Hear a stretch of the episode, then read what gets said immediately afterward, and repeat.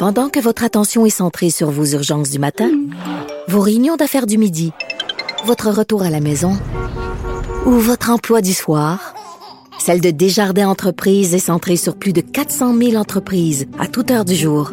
Grâce à notre connaissance des secteurs d'activité et à notre accompagnement spécialisé, nous aidons les entrepreneurs à relever chaque défi pour qu'ils puissent rester centrés sur ce qui compte, le développement de leur entreprise. Actualité. On n'est pas obligé d'être d'accord. Joignez-vous à la discussion. Appelez ou textez. 187 Cube Radio. 1877 827 2346. Vous le savez parce que j'en ai parlé euh, à quelques reprises et si vous écoutez euh, l'émission, on n'est pas obligé d'être d'accord, j'en ai parlé à plusieurs reprises. Euh, dans ma famille, ma nièce est devenue mon neveu. Donc j'ai un neveu transgenre. Donc c'est une réalité que j'apprends à connaître chaque chaque mois, chaque année. Je me familiarise avec ça et quand j'ai des discussions avec mon neveu transgenre, il me sensibilise à toutes sortes de de préoccupations euh, auxquelles j'avais pas nécessairement pensé avant de découvrir cette réalité-là. Euh, mon neveu est dans la vingtaine, donc il n'est pas nécessairement touché par euh, le prochain sujet, mais quand même, c'est drôlement euh, intéressant. Il y a donc de plus en plus de jeunes qui souhaitent faire une transition, donc de plus en plus d'enfants transgenres qui font la transition, euh, qui ont donc besoin d'encadrement, qui ont besoin euh, de soins, qui ont besoin de spécialistes, mais le nombre de spécialistes n'augmente pas au même rythme que le nombre de besoins. Vous voyez ce que je veux dire? Alors, on va en parler avec Antoine Baudouin-Gentes, qui est chargé de projet pour Enfants transgenres Canada. Bonjour, Monsieur Baudouin-Gentes, comment allez-vous?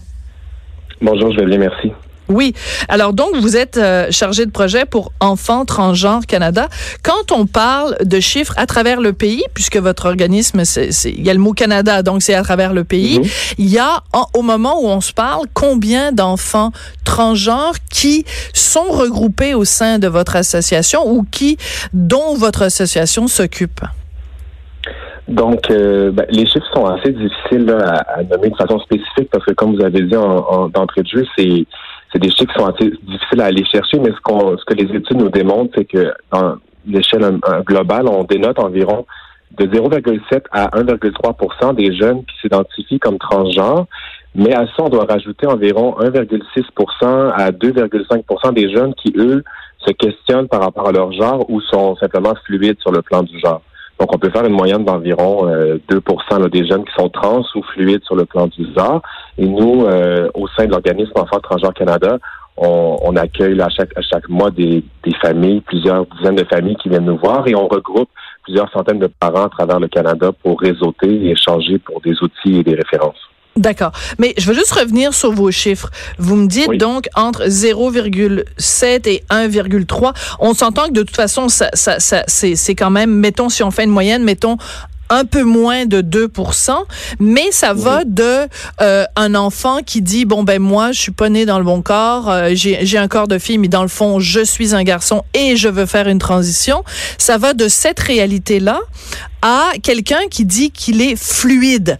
Euh, là, va falloir que vous m'expliquiez parce que je comprends, par mhm. exemple, euh, enfin, je peux comprendre quelqu'un qui a 23, 24 ans et qui dit bon ben écoutez, moi, euh, je, je refuse les dictats de la société qui me dit euh, il faut que tu choisisses euh, si t'es une fille ou un garçon. Moi, ça m'amuse, de ça, ça m'arrange de me promener. Mais quelqu'un qui a 8 ans qui dit moi je suis non binaire, ça j'avoue que j'ai un peu de difficulté à, à à, imaginer ça, M. Baudouin-Gentes? Ben, effectivement, c'est sûr que je vous dirais, euh, les plus jeunes, les enfants plus jeunes se réclament moins, de façon générale, d'une identité non binaire, puisque c'est souvent dans le développement à l'adolescence où ce, type de d'identité va se développer. Mais lorsqu'on parle de, des enfants qui sont créatifs sur le plan du genre ou encore des enfants qui sont fluides, c'est davantage lorsqu'on lorsqu'on parle des enfants qui vont, vont manifester ou vont, vont exprimer une identité qui n'est pas euh, qui n'est pas fixe à chaque jour. Donc, on peut parler d'un enfant qui un matin ou une semaine va avoir euh, une expression de, une expression de genre plus féminine, mais une semaine suivante, une expression de genre plus masculine ou une, une, expression androgyne. Donc, c'est des, des enfants qu'on, ce qu'on ce qu'on revendique à l'organisme, c'est important de ne pas forcer les enfants à se fixer ou à se camper très tôt dans un genre masculin ou féminin, dans une binarité qui peut être parfois difficile pour un enfant parce que l'enfant, ce que les études nous démontrent, c'est que l'enfant est en mode d'exploration et en mode de recherche. Donc, si on veut trop rapidement le fixer et lui dire euh, de répondre à la question très simplement es-tu un garçon, es-tu une fille, ça peut être assez complexe pour un enfant. Donc, on encourage les enfants à, explorer, à explorer leur genre et leur identité, puis, évidemment, comme vous avez dit, c'est sûr que l'identité non binaire, donc un, refus de la binarité, va souvent se présenter un petit peu plus tard, vers l'adolescence, avec toutes les, tout ce que la puberté et la crise d'adolescence peut apporter comme questionnement. OK. Vous allez me trouver dinosaure. Je suis sûre que vous allez vous dire mhm. dans votre tête, Sophie Durocher, c'est un dinosaure. mais, mais quand vous me dites parce que moi, j'ai un enfant de 11 ans. Quand vous me dites, il y a des enfants qui, d'une semaine à l'autre, sont très créatifs. Vous m'avez parlé des créatifs sur le plan du genre. Moi, ce que mhm. j'ai la façon dont moi je dirais ça, là, ma tante Sophie, elle appelle ça, ben, je veux dire, ils peuvent être créatifs sur le plan de l'habillement, ils peuvent décider de porter des vêtements de couleurs différentes ou de trucs comme ça, mais être créatif sur le plan du genre. Un enfant de, de 10 ans ou de 11 ans n'est pas une semaine une fille, puis la semaine d'après, un garçon. Il n'est pas une fille le lundi, puis un garçon le mercredi, Monsieur Baudouin-Gentès, quand même, là. Oui, ben ça, ben, je pense que à ce niveau-là, c'est c'est important de vraiment de puis c'est tout à fait nous une de nos missions, c'est important de, de, le dire, c'est important de sensibiliser puis d'éduquer la plupart des gens parce que c'est des concepts qui sont complexes, qui sont pour plusieurs personnes nouveaux. Puis oui, mais c'est complexe, mais je veux dire, j'ai 53 ans, je suis quand même capable de comprendre des choses complexes. Là, faut pas non plus infantiliser les gens là. Mais je veux dire, un enfant ne peut pas être un garçon un lundi et une fille un mercredi et rien du tout le jeudi. Ça, ça, ça tient pas debout, Monsieur Baudouin-Gentes. Ben, c'est au niveau, je vous dirais, c'est important de faire la distinction entre l'identité de genre et l'expression de genre. Donc, l'identité, qui est le, sentiment intérieur vécu, donc comment on se sent en tant que personne, donc on se sent homme, femme ou neutre, et l'expression de genre, donc comment qu'on décide d'exprimer ou de performer notre genre à travers notre habillement, nos cheveux, notre apparence, le maquillage, etc. Mais souvent il va avoir il va avoir une non corrélation entre les deux. Donc on peut avoir une, identité à l'intérieur de nous qui est, qui est féminine, mais avoir une expression de genre à l'extérieur que les gens vont voir qui est masculine. Et cette expression-là, euh, ben, elle peut être fluide, elle peut, elle peut varier dépendant de l'humeur, de l'état, de, de, comment on se sent dans la société en général. Et dans l'identité, lorsqu'on parle des, des, enfants qui sont créatifs sur le plan du genre, c'est simplement des enfants qui vont pas correspondre aux standards classiques ou stéréotypés de la société, comme lorsqu'en en général on voit un petit garçon, une petite fille, c'est c'est lié à, une, série de standards qu'on peut identifier. Mais lorsqu'un un enfant est créatif sur le plan du genre, c'est simplement qu'il ne correspond pas à ces barèmes-là, à ces balises qui sont dans la société assez clairement définies. Et cet enfant-là va souvent avoir besoin d'accompagnement pour vivre son identité qui est non conforme. OK, d'accord. Mais mais mais mais pourquoi utiliser des mots la corrélation puis l'expression du genre puis tout ça? C'est juste de toute façon aujourd'hui là tous les enfants portent des jeans puis des t-shirts. Fait que c'est c'est c'est c'est je pense qu'il y a pas grand monde à 14 ans aujourd'hui qui porte des petites jupes roses avec des volants puis qui s'habille en ballerine. Fait que c'est quelqu'un aurait besoin d'accompagnement pour l'expression de son genre parce qu'il est créatif. Je trouve que c'est beaucoup beaucoup de vocabulaire pour exprimer une réalité qui est simple, c'est que euh, on n'est pas, on n'est pas, on n'a pas envie nécessairement de s'habiller comme le cliché d'une petite fille ou le cliché d'un petit garçon. Mais est-ce que ces gens, ces enfants-là ont besoin d'un encadrement avec un psychologue pour vivre le fait que euh, y a envie de porter du gris au lieu de porter du rose? C'est là que je me questionne sur tout cet encadrement-là, puis ce vocabulaire-là qui est comme euh, bien compliqué pour quelque chose d'assez simple. Ben, je vous dirais que premièrement, l'encadrement puis le soutien, il est d'abord offert aux enfants qui sont transgenres. Puis lorsqu'on fait la, distinction entre un enfant trans et un enfant qui est créatif, tout simplement pour dire que c'est pas tous les enfants qui vont explorer, être créatifs et qui vont transitionner.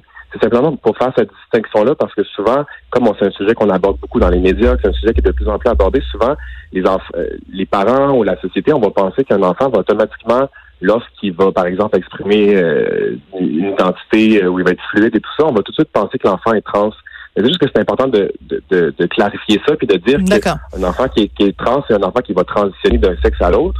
et euh, de pas tout mélanger en fait. Mais les enfants qui sont trans, évidemment, qui ont besoin d'un support euh, psychologique, un support de la ouais. Parfait. Donc ça, cette partie-là, je la comprends fort bien parce que comme je vous le disais, de toute façon, Mon, mon, je, je, je, suis tout à fait sensibilisée à cette réalité-là. Donc quelqu'un qui est trans, ça c'est un, un, principe que je suis parfaitement capable de comprendre. L'affaire de la fluidité, bon, on aura sûrement l'occasion de s'en reparler, mais j'avoue que je trouve encore que c'est un petit peu euh, du, du, du, du, coupage de cheveux, du de coupage de cheveux en quatre. Bon, les enfants transgenres, vous dites, euh, vous, vous, vous tirez en fait la sonnette d'alarme en disant on manque de spécialistes. En fait, il n'y a pas suffisamment euh, de gens. Je pense qu'il y a des chiffres qui sont cités dans un texte dans le journal de Montréal de Francis Pilon euh, de ce matin.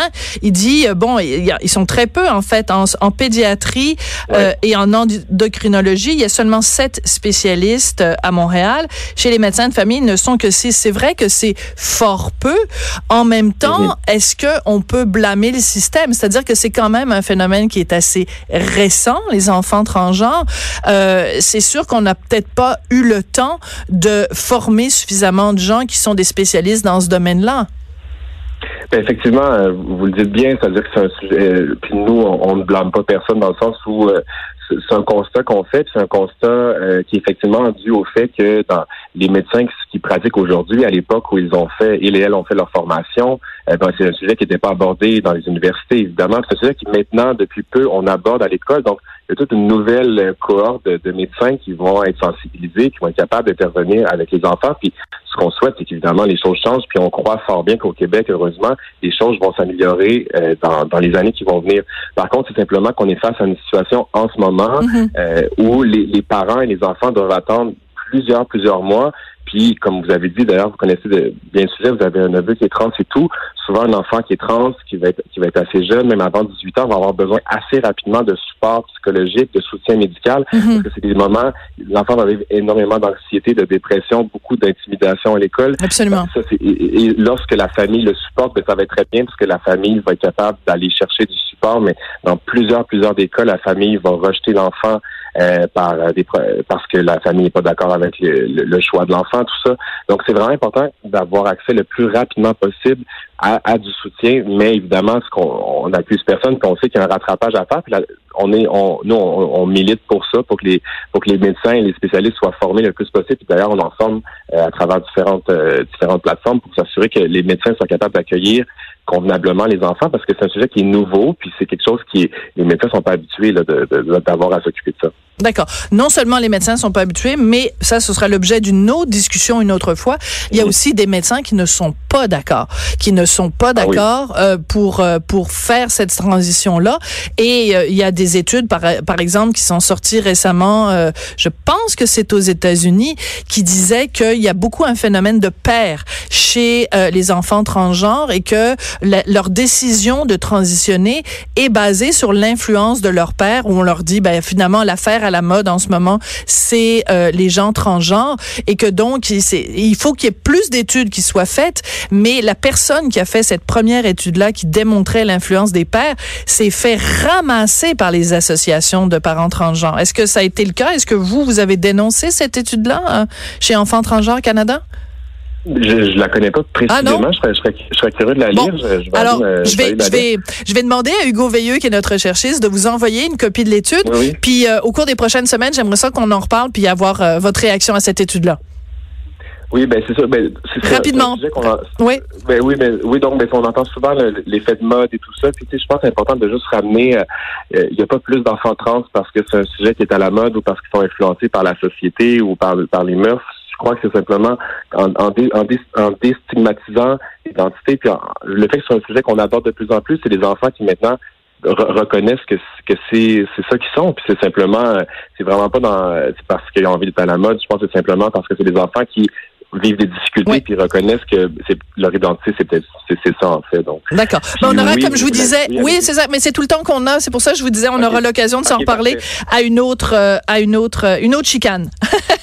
Merci beaucoup Antoine Baudouin Gentes donc chargé de projet pour enfants transgenres euh, Canada. Après la pause est-ce que vous trouvez que c'est une bonne idée de donner une carte de crédit à votre ado? En tout cas si mon fils écoute là à 11 ans hors de question pas de carte de crédit. Voilà c'est réglé. On s'en reparle après la pause